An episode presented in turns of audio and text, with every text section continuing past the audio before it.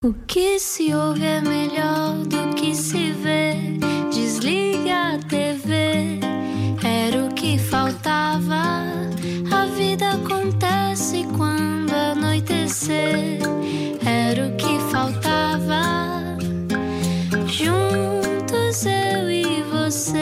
Olá, muito boa noite, seja bem-vindo, seja bem-vindo à Rádio Comercial, Rádio Número 1 de Portugal. Obrigado por nos escolher mais uma vez e parabéns a todos os sportinguistas. Eh, ainda não tínhamos eh, também estendido os nossos parabéns. E, e já agora um recado, Ruben Amorim, se estiver a ouvir, por favor, venha à Sim, Rádio Comercial. tentámos Queremos hoje consigo. e disseram-nos que não. E estamos a achar mal isto. Eu também, e acho que os ouvintes da Rádio Comercial vão querer fazer uma petição, Sim. não é? Dizer queremos ouvir o Ruben Amorim, não era o que faltava. Já que se faz petições por tudo, não Exato. é? também porque não por Porque isto. não?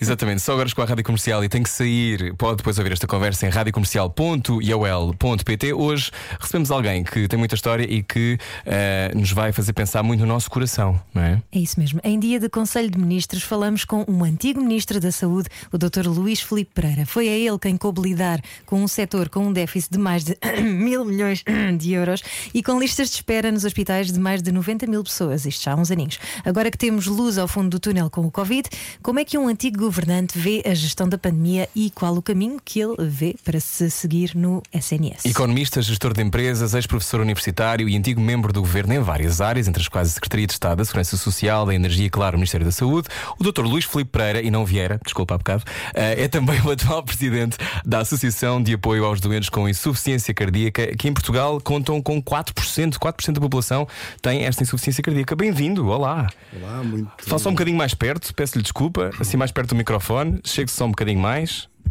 Olá. Agora, agora estamos bem, estamos a ouvi-lo. Muito bem, boa tarde ou boa noite. Boa noite, olá. Dizendo. É, é- é- é de facto eh, verdade que 4%, estima-se que neste momento Uhum. 4% da população tenha esta doença de insuficiência cardíaca. Eh, como eu penso que tenho a ocasião depois de explicar mais à frente, mas eh, referindo desde já uma questão que é a da pouca compreensão por parte da população desta insuficiência cardíaca. E, no entanto, ela é uma doença grave que deveria ser diagnosticada precocemente, o que não é o, que não é o caso. E as pessoas que a adquirem depois têm que viver com ela. E, aliás, uma das campanhas, da campanha da ADIC, que é a Associação de Apoio aos Doentes com Insuficiência Cardíaca, de que eu sou o presidente, tem este mês exatamente uma campanha para dizer às pessoas com insuficiência cardíaca que eu estimo, ou que nós estimamos, que não, que não são apenas 400 mil pessoas, são bastante mais, porque este número de 400 mil pessoas eh, veio de um estudo feito há mais de 10 anos, e como é uma doença que se concentra muito não é exclusiva, mas se concentra muito nos eh, eh, estratos etários mais elevados e como a população portuguesa está a envelhecer, Sim. hoje já não devemos ter 400 mil, devemos ter bastante mais. O que significa que é importante divulgar o conhecimento desta doença e eh, a campanha que eu ainda há pouco referi, que a ADIC, que é a associação que eu presido, está neste momento a desenvolver em todo o país, é de que é possível viver com qualidade e é possível que as pessoas que tenham insuficiência cardíaca vivam com qualidade, desde que, obviamente, observem determinadas, determinados cuidados. Há também casos de pessoas muito jovens que sofrem de insuficiência cardíaca e tivemos o caso eh, famoso, não é, do Salvador Sobral, eh, que depois até teve de fazer o transplante de coração. Exa- exatamente. Esta doença, quando ainda há pouco dizia que se concentra nos estratos etários mais elevados, estima-se que cerca de 75 a 80% das pessoas com insuficiência cardíaca se situam acima dos 65 anos, o que não significa que não existem pessoas na população portuguesa com muito menos idade e que sofram da mesma doença. Ao fim e ao cabo, para os nossos ouvintes, ser um bocadinho mais concreto, o que é isto da insuficiência cardíaca? Bom, quando nós falamos de uma doença como a diabetes ou outra, nós sabemos exatamente o que é. Quando se fala em insuficiência cardíaca, as pessoas não têm muito bem. Achamos que é um coração fraquinho. em termos concretos, eh, no fundo é a incapacidade do, do coração bombear o sangue que é necessário para o organismo. Bom, é uma doença frequente, sobretudo nos estados etários mais elevados, como eu disse, eu- eu disse ainda há pouco. É uma doença que é a principal causa de internamento hospitalar nas pessoas com mais de 65 anos. É uma doença, infelizmente, com um diagnóstico tardio e com uma mortalidade elevada, que mata mais do que os cânceres. Portanto, é- é- esta é, é- Aliás, prevê-se que seja uma das doenças que mais matará no futuro. não é? Exatamente, aliás, há especialistas que utilizam até uma palavra que é que será uma futura eh, epidemia. Porquê? Porque a prevalência eh, desta doença estima-se que vai aumentar daqui até 2030 entre 50% a 70%. Bom. O que significa, só quantificando um pouco, eh, o que significa se hoje não tivermos as 400 mil pessoas de que falamos que resultaram de um estudo feito há mais de 10 anos, e se pusermos um número, 500 mil pessoas, 600 mil pessoas hoje, passados este, este tempo todo, uma prevalência entre 50% a 75% daqui até 2030, quer dizer que daqui a 10 anos podemos ter 800 mil a 1 milhão de pessoas com É esta muita doença. gente, claro. É muita gente. Portanto, é preciso alertar a opinião pública, é preciso eh, fazer compreender esta doença para que as pessoas possam ser diagnosticadas bastante mais cedo. Antes de mais, antes do diagnóstico, que previnam a doença, que é também uma área importante que devíamos falar. Como é que se previne a doença? Bom, Não se pode ter mais relações amorosas, acho que isso é uma das questões, não é? Provavelmente não se deve Se calhar não se deve estar na política talvez. também, não é? Não, esta doença, como aliás muitas outras, Hum. eh, também tem a ver, em todos os aspectos, eh, com hábitos eh, de vida, isto é, com aquilo que em termos mais, enfim, mais técnicos podemos chamar de eh, estilos de vida saudáveis. Não fumar, não beber A bebidas forma, a forma alcoólicas. como nos alimentamos. A forma como nos exercitamos ou não. A obesidade é um risco elevado. Uh, não termos, como disse ainda há pouco, comportamentos de risco uh, de, de bebidas alcoólicas, de, de tabaco. Quer dizer que em tudo é preciso um equilíbrio. Portanto, a ideia é de, de não termos comportamentos viciantes que atingem a nossa saúde. Deixa-me dizer aqui uma frase que eu utilizo muitas vezes. A minha formação é de economista, apesar de uh, ter trabalhado em muitas áreas e a saúde foi uma das que mais gostei de, de trabalhar. Mas uh, eu, talvez esta, esta noção, nós de alguma maneira somos os gestores da nossa própria saúde. Uhum. Isto é, a forma como nós vivemos, a maneira como uh, escolhemos, como escolhemos, a maneira como nos alimentamos, uhum. se fizermos isso com equilíbrio, temos maior probabilidade de termos menos carga de doença. É evidente que uh, há as determinantes de uma pessoa para poder, enfim, com o envelhecimento vamos estando mais debilitados uhum. e normalmente apontam-se três grandes áreas, que é a, área dos comportamentos, que é este, como é é a área da genética, porque uhum. todos nós temos uma hereditariedade e damos uma Há uma lotaria genética, há sempre uma avó que há bebe whisky e, bebe, e fuma um charuto e tem 95. há sempre estas Exato. E, e, depois também há, e depois, depois também há o meio ambiente, a agressão que vem claro. do meio ambiente. Mas nestas e a velocidade deste tempo e, também não ajuda. Nestas não é? três calças claro. que, que, que, eu refiro, há uma de, duas delas. Temos, uma delas, pelo menos, temos, não, não temos controle sobre ela, que é a questão da hereditariedade. Do, de, de, das doenças que podem ser causadas pelo meio ambiente, em meios, enfim, não uhum. saudáveis em que vivemos, podemos controlar parcialmente, mas há uma área em que podemos controlar, que é o nosso próprio comportamento. Uhum. Os chamados estilos de vida saudável, ou seja, promover a saúde. E esse é um aspecto que nós também pretendemos chamar a atenção nesta semana uh, e neste mês do coração, porque o mês de maio é tradicionalmente o mês do coração, uhum. e de chamar a atenção das pessoas para comportamentos que possam antes de mais prevenir uh, esta doença e outras. É evidente que esta atitude de termos um estilo de vida saudável não apenas tem a ver com insuficiência cardíaca, tem a ver com um leque mais vasto de, uhum. de, de, de, doenças. O caso, por exemplo, da, da diabetes, a obesidade é um problema gravíssimo. Bom, mas portanto, a primeira ideia que eu queria aqui deixar é que temos que prevenir, temos que dar informação à sociedade em geral. Uhum para que o diagnóstico seja o mais rápido possível. E porquê? Porque quanto mais cedo tivermos um diagnóstico, quanto mais precoce for esse diagnóstico, maior vantagem de, têm as pessoas de combater a, a doença. Sim, claro. E para além disso, é uma menor carga de, de, de doença e, portanto, de custos para o Serviço Nacional de Saúde. Uhum. E para quem quiser saber mais, pode espreitar o site da Associação de Apoio aos Doentes com Insuficiência Cardíaca, da qual o Dr. Luís Filipe Pereira é presidente. Doutor, falou aqui em prevenir, uh, prevenir a saúde. Como é que se previne a saúde na política também? Foi Há uma vacina é? para lidar com os Pois há- achaques não- da política. Não, não há vacina. Também tem a ver com a maneira como eh, nós lidamos com a nossa ansiedade e com o nosso stress. É evidente que eh, cargos políticos, eh, enfim, costumava-se dizer e costuma-se dizer que o, Ministério da Saúde é dos ministérios mais difíceis devido à, à, digamos, à incidência que tem do ponto de vista mediático. Uhum. Uh, aliás, costumava-se dizer que os dois cargos, enfim, de maior pressão eram o Ministro das Finanças e o Ministro da Saúde. Sim. Era... Uhum. Como fazer rapel, não é? Aquelas coisas Qualquer radicais da política. Não é? Qualquer cidadão. A saúde, porque é algo que tem a ver com como todos nós. Uhum. Não quer dizer que as outras áreas eh, do, do, governo não sejam também igualmente importantes. Eu tive em duas outras áreas, como ainda há pouco referi, uhum. tive na área da energia.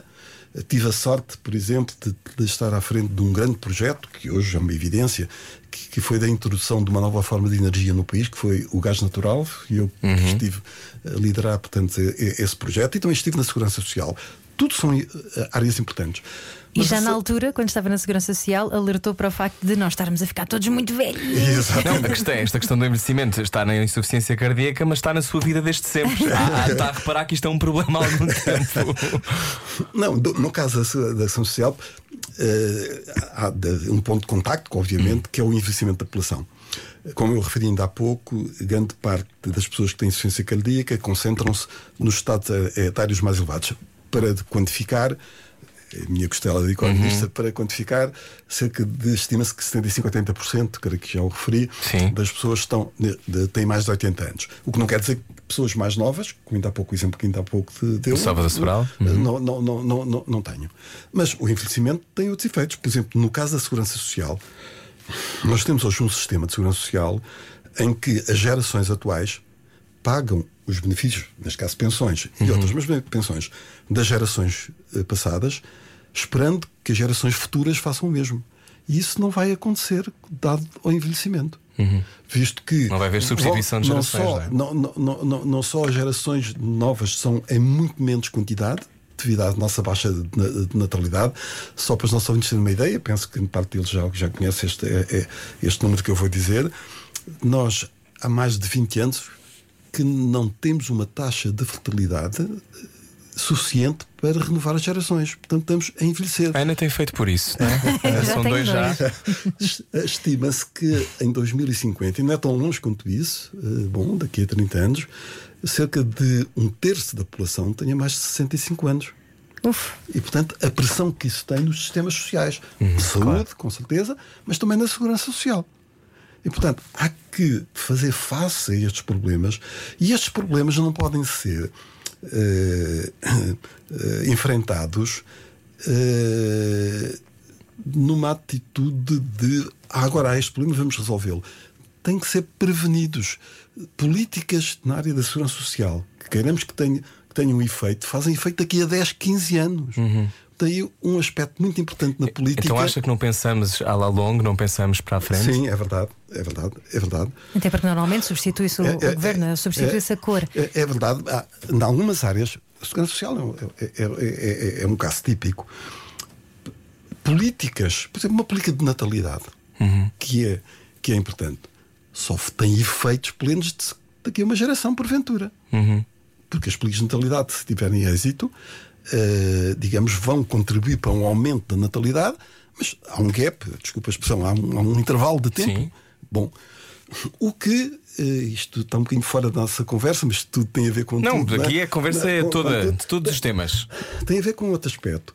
É que vamos ter que pensar da forma como as pessoas dos estratos etários mais idosos podem contribuir. Uhum. Se nós temos uma população cada vez mais envelhecida, também há ali uma força de trabalho, porque as pessoas também hoje chegam a idades mais avançadas, mais digamos, espertas, de, de, é digamos relativamente mais saudáveis. Uhum. Bom, e portanto, tarde ou cedo, o país terá que encarar também o problema das pessoas no trabalho as pessoas mais idosas no, no, no, trabalho. Eu sei que isto tem um aspecto que uh, pode não ser muito popular, que é a questão.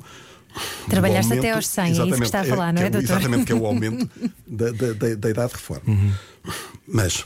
Ou a não reforma, não é? Ou, ou não, é mais difícil, mas eh, do aumento da idade de reforma. E é evidente que as pessoas situam-se diferentemente em relação a este problema.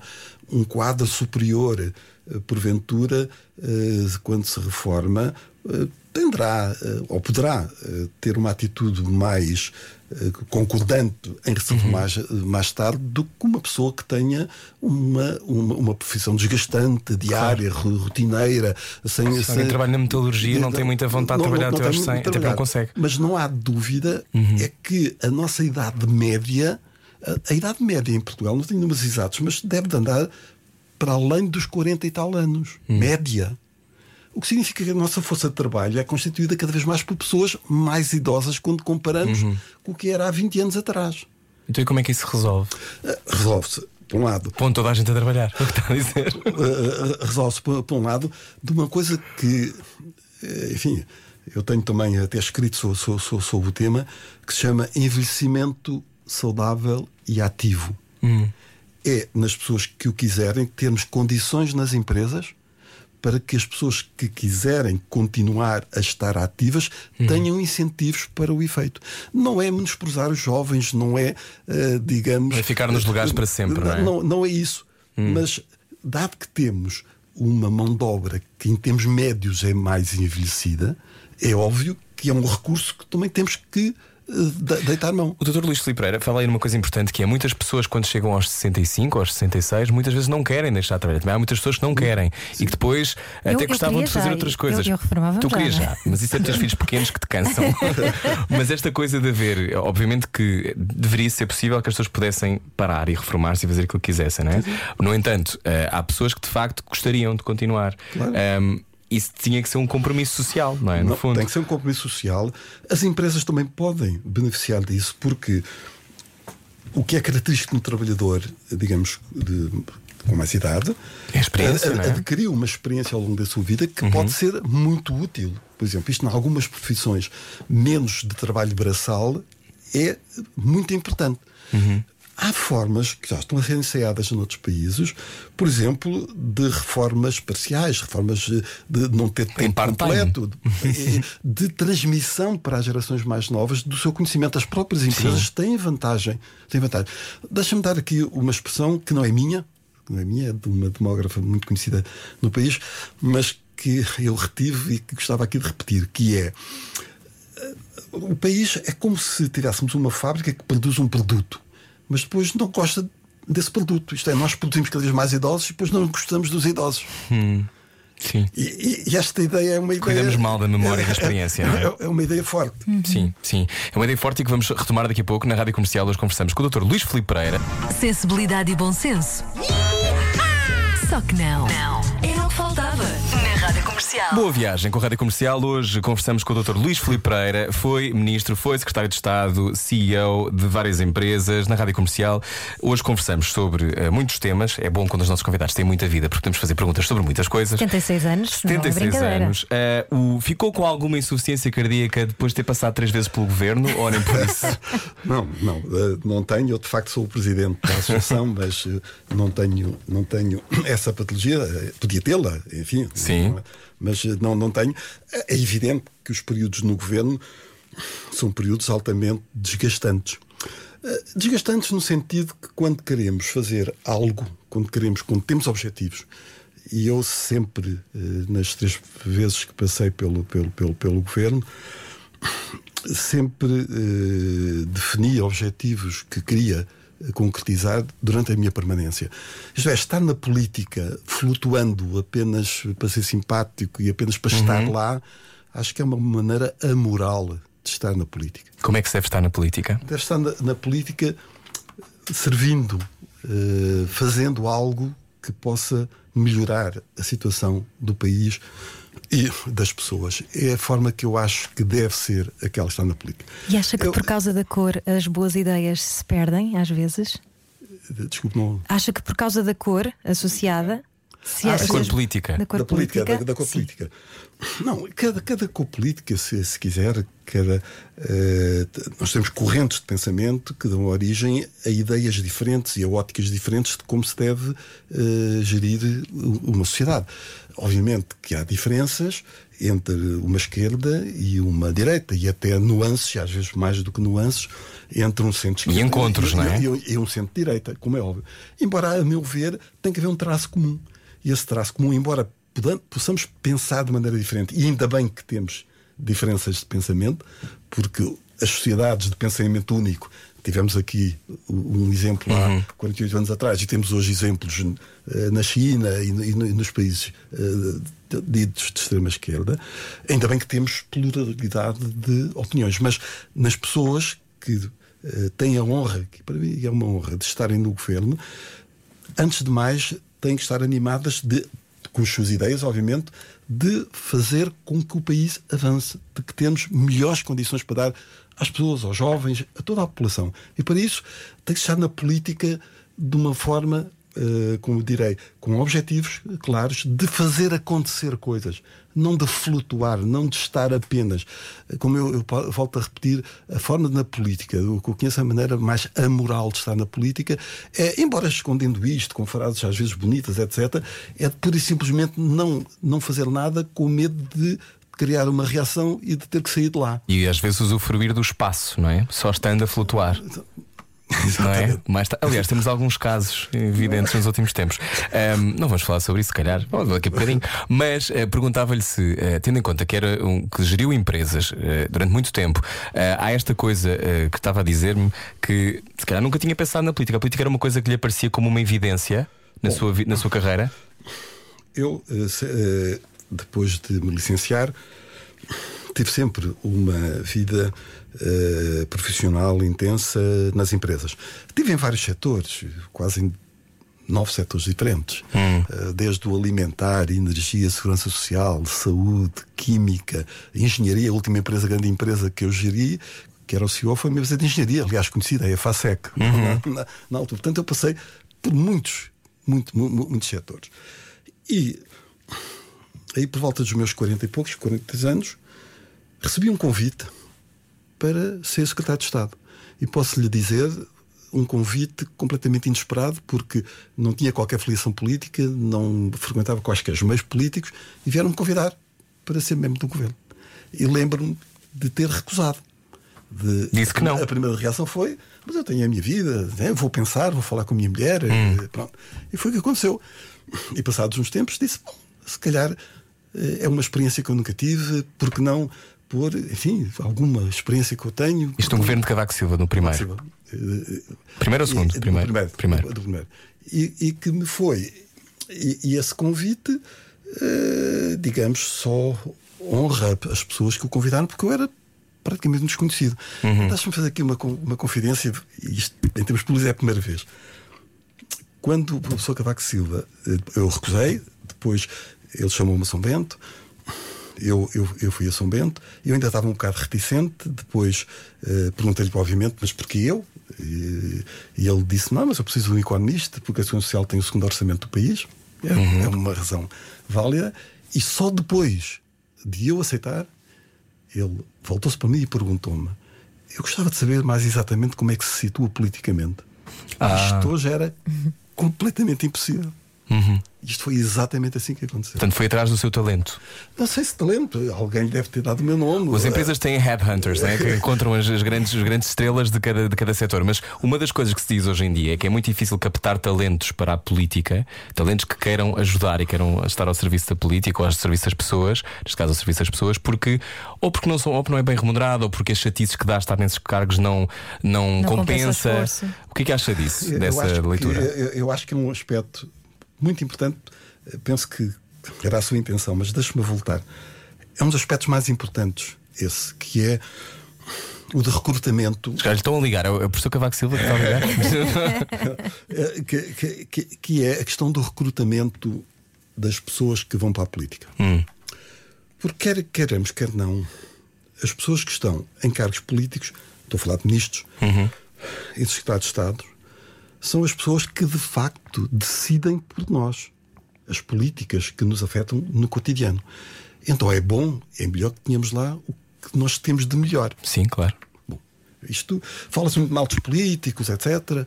Mas há uma coisa que eu penso que é ineludível. Convém que tenhamos o melhor que nós, em termos de sociedade, possamos ter, porque são essas pessoas que definem as políticas que afetam o nosso cotidiano e o nosso futuro. Claro. E, e o nosso futuro. Bom, e portanto, idealmente, deviam ser pessoas testadas, pessoas com, com experiência, que vão para a política fazer um, digamos, um de fazer Quase um fazer mandato, parte de um corpo fazer- eh, Quer dizer, que vai. que- Sim. que vão- é claro que nós hoje sabemos que a realidade não é essa. A realidade é de que muitos jovens, muitas pessoas jovens, se inscrevem nas juventudes partidárias e fazem disso uma evolução. Não tem mal que isso aconteça desde que esteja na política com objetivos para servir. Eh, Entendamos-nos, não é? Eh, mas cada vez menos temos possibilidade de atrair pessoas que estão nas empresas, que, que- estão que- fora. que estão fora, que, têm bom, que têm boas remunerações. Cada vez mais temos menos possibilidade de atrair. Eu, no meu caso, enfim, quem sou eu, não, não quero estar aqui a dar de nenhuma maneira como exemplo. Mas, por exemplo, mas uma coisa que é factual, eu quando fui para o governo fui sistematicamente ganhar menos do que ganhava. Claro. Aliás, numa das vezes até foi interessante, creio que foi na última vez, um, um jornal diário, eh, como o, pessoal político tem que preencher as, as declarações de, de rendimentos e que são públicas, eh, foram lá e publicaram. E eu era dos que mais ganhava dos, daquele novo elenco. Sim, porque ganhava onde trabalhava antes, não é? Onde, onde trabalhava. Claro. Eh, portanto, e hoje temos essa dificuldade, para além da pressão E mediática. isso ser uma coisa mal vista, não é? O facto de ter conseguido ter uma boa, uma boa profissão e ter conseguido ganhar dinheiro com isso parece que também podia ser mas, estranho, não é? eh, eh, Quando é um testemunho do seu trabalho, não, é? é algo que nós atingimos porque nos dedicamos, porque desenvolvemos, porque claro. podemos dizer que temos sorte, porque temos capacidades, o que quiser. E porque Mas apresentam até- resultados mas, mas também. apresentam resultados, é, é exatamente isso. E hoje é cada vez mais difícil atrair essas pessoas para a política. E temos que pensar um pouco nisso. Também há aspectos que são, eh, de- digamos, eh, populares. Obviamente que se falarmos uma pessoa que ganha o ordenado mínimo nacional eh, e, e cerca de uma percentagem muito elevada de pessoas ganha menos de 900 euros. Verdade. Uhum. Se vamos comparar o vencimento que tem do ministro, que, que neste momento deve andar à volta de 3.500, 4, Sim. 4 mil euros, estou Sim, falar em- que em- sim. em termos de- claro que é diferente. é. Mas se compararmos o que essa pessoa que vem, por exemplo, do setor empresarial ou que vem de, de- de ter uma empresa e que tem capacidade Se for CEO de uma empresa, que foi CEO de uma empresa, claro. é extremamente mais reduzido. Sim. Portanto, não tem sequer atratividade para essas pessoas. Nós nós, eh, temos que ter pessoas eh, na, na- na- área política que eh, estejam na, na política para servir, que tenham Uhum. objetivos de melhoria do país, de acordo com as suas ideias, co- co- Sim. como é óbvio, e não sujeitas a, a- a coisas. Então o que é que aprendeu sobre o poder nas suas várias encarnações políticas? O que é que aprendeu, e como CEO, pois também tem poder sobre pessoas, não é? O que é que aprendeu sobre o poder durante Olha, a sua vida? Antes mais, Luís a, a primeira, a primeira coisa que se aprende, Hum. e isto vem com a experiência, é que o poder é algo efêmero. Ainda que pensemos que estamos lá dois, três, quatro anos, eh, é algo efêmero. E era bom que as pessoas que estão na política pensassem nisso. Uhum. Ou seja, por definição, o exercício de um cargo político é um exercício temporal. Bom, e é bom que seja temporal. Idealmente, isto vem do tempo do- da cidade grega, não é? Sim. Mas, eh, eh, eh, eh, devia ser pessoas dedicadas ao bem à policy, portanto, à, à- à política no sentido de policy, no sentido de, de cidade. E outro aspecto também que eu muitas vezes pensei, eu quando, eh, digamos, defini objetivos, eu posso dar um exemplo concreto, por exemplo, para ser um bocadinho mais sugestivo. Eu, quando cheguei ao Ministério da Saúde, não havia genéricos em Portugal. Não havia medicamentos Medicamentos Não genéricos. havia medicamentos genéricos. A cota de mercado dos medicamentos genéricos era de 0,3%. Ou seja, do total de genéricos, do total de medicamentos no país, apenas 0,3% eram genéricos. Os médicos não prescreviam os genéricos. Isto, estou a falar de 2002. Bom, e foi uma coisa que vim de fora que, que me espantou. Porque quando comecei a pedir números, na Inglaterra havia 30 e tal por cento de cota de mercado, eu não estou a ser exato, mas era desta ordem de grandeza. sim. Na Suécia, 30 e tal por cento. Nos países desenvolvidos, os medicamentos genéricos eh, tinham cotas de mercado altamente elevadas. Hum. Em Portugal não havia genéricos. Portanto, as farmacêuticas mandavam. Não eram as farma- Não? Ah, oh, pronto. Sim, Sim. sim, sim, sim, claro, porque as farmacêuticas, obviamente, eu também já fui CEO, também já fui eh, gestor de empresas, obviamente maximizavam as O suas, lucro e- maximizavam claro. as suas margens, co- co- como é óbvio. E portanto, um dos objetivos foi como é que nós podemos, enquanto governo, o governo, neste caso que era do, do, do, do Drão Barroso, falei com ele, como é óbvio, dizer, esta situação tem que, tem, tem, tem que ser alterada. Teve muito trabalho e houve muita pressão. eh, a começar, tive grandes discussões com a Ordem dos Médicos, eh, por, por, por, por- exemplo. Bom, e portanto, isto para lhe dizer o quê? O ponto é este: é que eh, temos que ir, ir para a política realizar algo que, em nosso entender, beneficie ao país. E somos Então, mais eficazes, deixa-me só perguntar isto. E somos mais eficazes quando temos, não temos medo de perder o poder? Eu penso que está pelo menos mais Hum. liberto para tomar decisões. Esse espírito de missão de que estava a falar o Dr. Luís Filipe Pereira voltou três vezes para o governo, não é? Foi três vezes para o governo. ahm, e enfrentou um déficit de mil milhões de euros na saúde, listas de espera de 90 mil pessoas. Eu acredito que seja angustiante Dormia? perceber que, que isso estava a acontecer. E agora, possivelmente também ahm, ver uma pandemia estando afastado do, do cargo que uma vez já, já ocupou. Ahm, como é que se ah, lida com essa angústia de querer fazer o bem pelos outros e, e não conseguir? não ser assim tão. Já deixe-me só dizer num, num bocadinho mais, mais, mais exato. Eu, quando cheguei ao Ministério, tinha 123 mil pessoas em listas de espera. Ah. Algumas delas com anos de espera. Bom, e isso é um problema que tem que ser enfrentado. Porque o problema das listas de espera nunca foi resolvido pelo Serviço Nacional de Saúde. O Serviço Nacional de Saúde é uma grande conquista, é de facto algo. Mais uma vez que- se provou, que- não é? que veio, com certeza, mas temos, temos problemas graves no Serviço Nacional de Saúde que não estão a ser enfrentados, porque nos recusamos a enfrentar esses problemas. Neste momento, para lhe dar uma ideia, neste momento temos, no final de 2019, para retirar o efeito da pandemia, no final de 2019 temos cerca de 260 mil pessoas em listas de espera. 15 anos atrás, 17 anos atrás, em 2002, eu tinha 123 mil. O orçamento em 2019 era- foi de 11 mil milhões. Eu tinha um orçamento de 7,3 mil milhões. Portanto, há problemas de fundo que temos que encarar.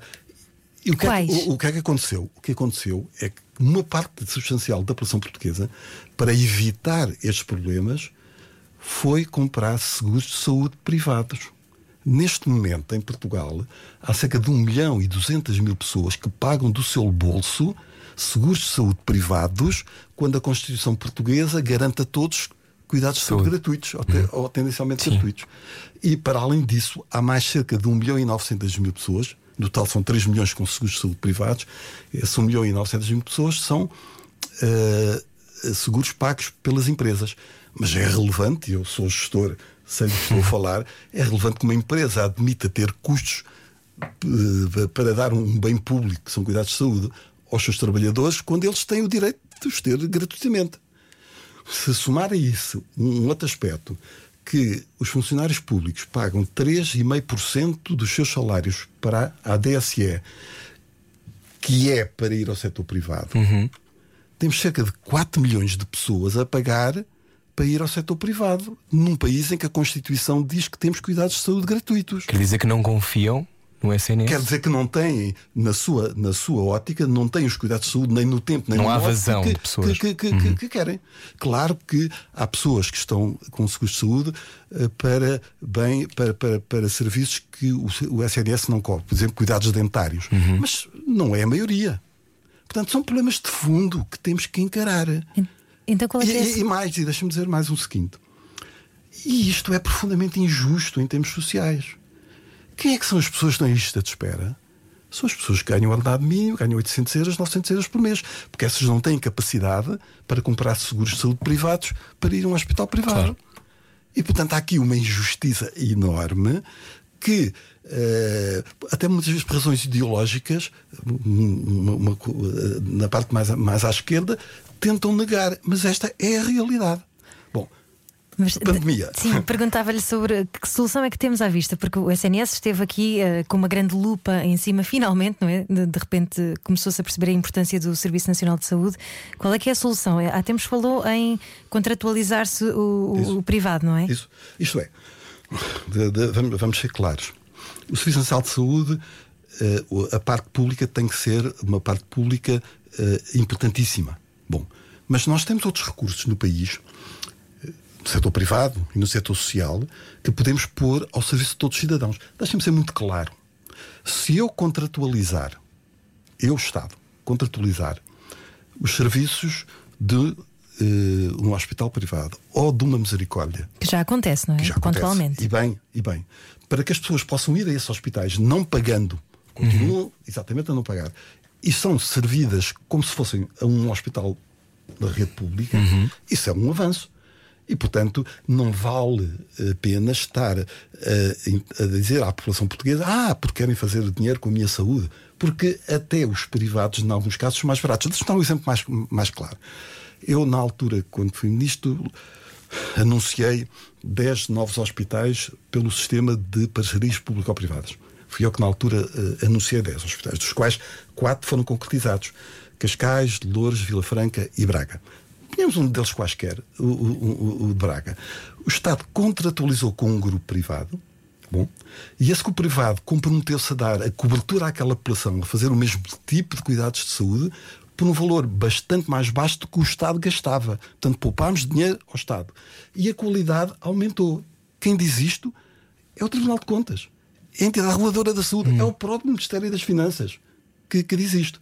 E isto tem que ser dito claramente à opinião pública. Isto é, não interessa se, a discutir se o Serviço Nacional de Saúde é público ou privado. Se interessa é se serve ou não serve a população. Está a dizer é que não é bem gerido, não é? Exato. Ou seja, exato. Que, que, na sua opinião, então o Serviço Nacional de Saúde tem que ser gerido de uma forma diferente. E aqui deixe-me dizer o seguinte: Mas as pessoas, tendencialmente, e sobretudo se for possível, não pagariam. Não, não, é? não, não, não, não.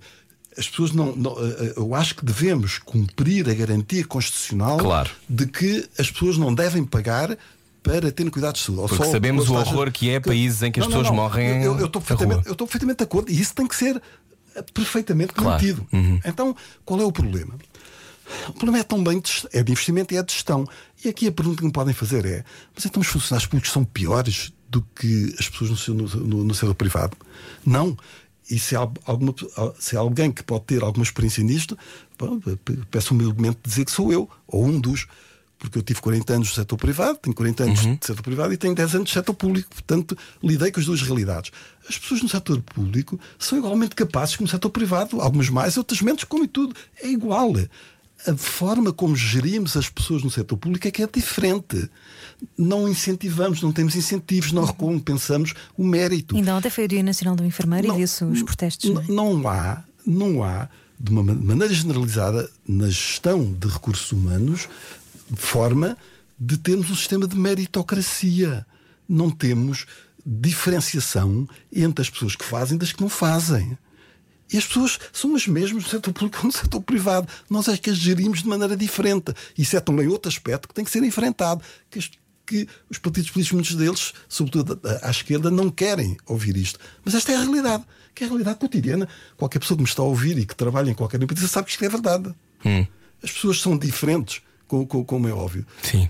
E, portanto, temos que gerir as pessoas e essa gestão, repetindo, numa palavra, não há reconhecimento individual, eh, não há incentivos, não há forma de gerir as pessoas de, uma, de, de acordo com as suas capacidades, porque as pessoas não, não, não são idênticas. Eu geri muitas empresas com pessoas diferentes, como no setor público há pessoas muito diferentes, desde que as consigamos alinhar com os objetivos da organização, desde que consigamos lhes dar remuneração e promover adequada, avanço, e, é? e, e, de lhes dar incentivos que muitas vezes podem não ser não apenas dinheiro, uhum. incentivos que as pessoas sintam que estão, uh, digamos, a fazer Sim. algo que é importante e na saúde até é mais fácil do que, por exemplo, na área da energia. E essa é que é a questão. E continuamos a falar a seguir. Saia da sua cabeça. A vida é agora. Era o que faltava. Na Rádio Comercial. Bom regresso a casa com a Rádio Comercial. Olá, estou a ouvir o Era o que Faltava. Eu sou o Rui Maria Pego. Olá, eu sou a Ana Martins. E o nosso convidado, o Dr. Luís Filipe Pereira, está a mandar mensagens durante esta conversa.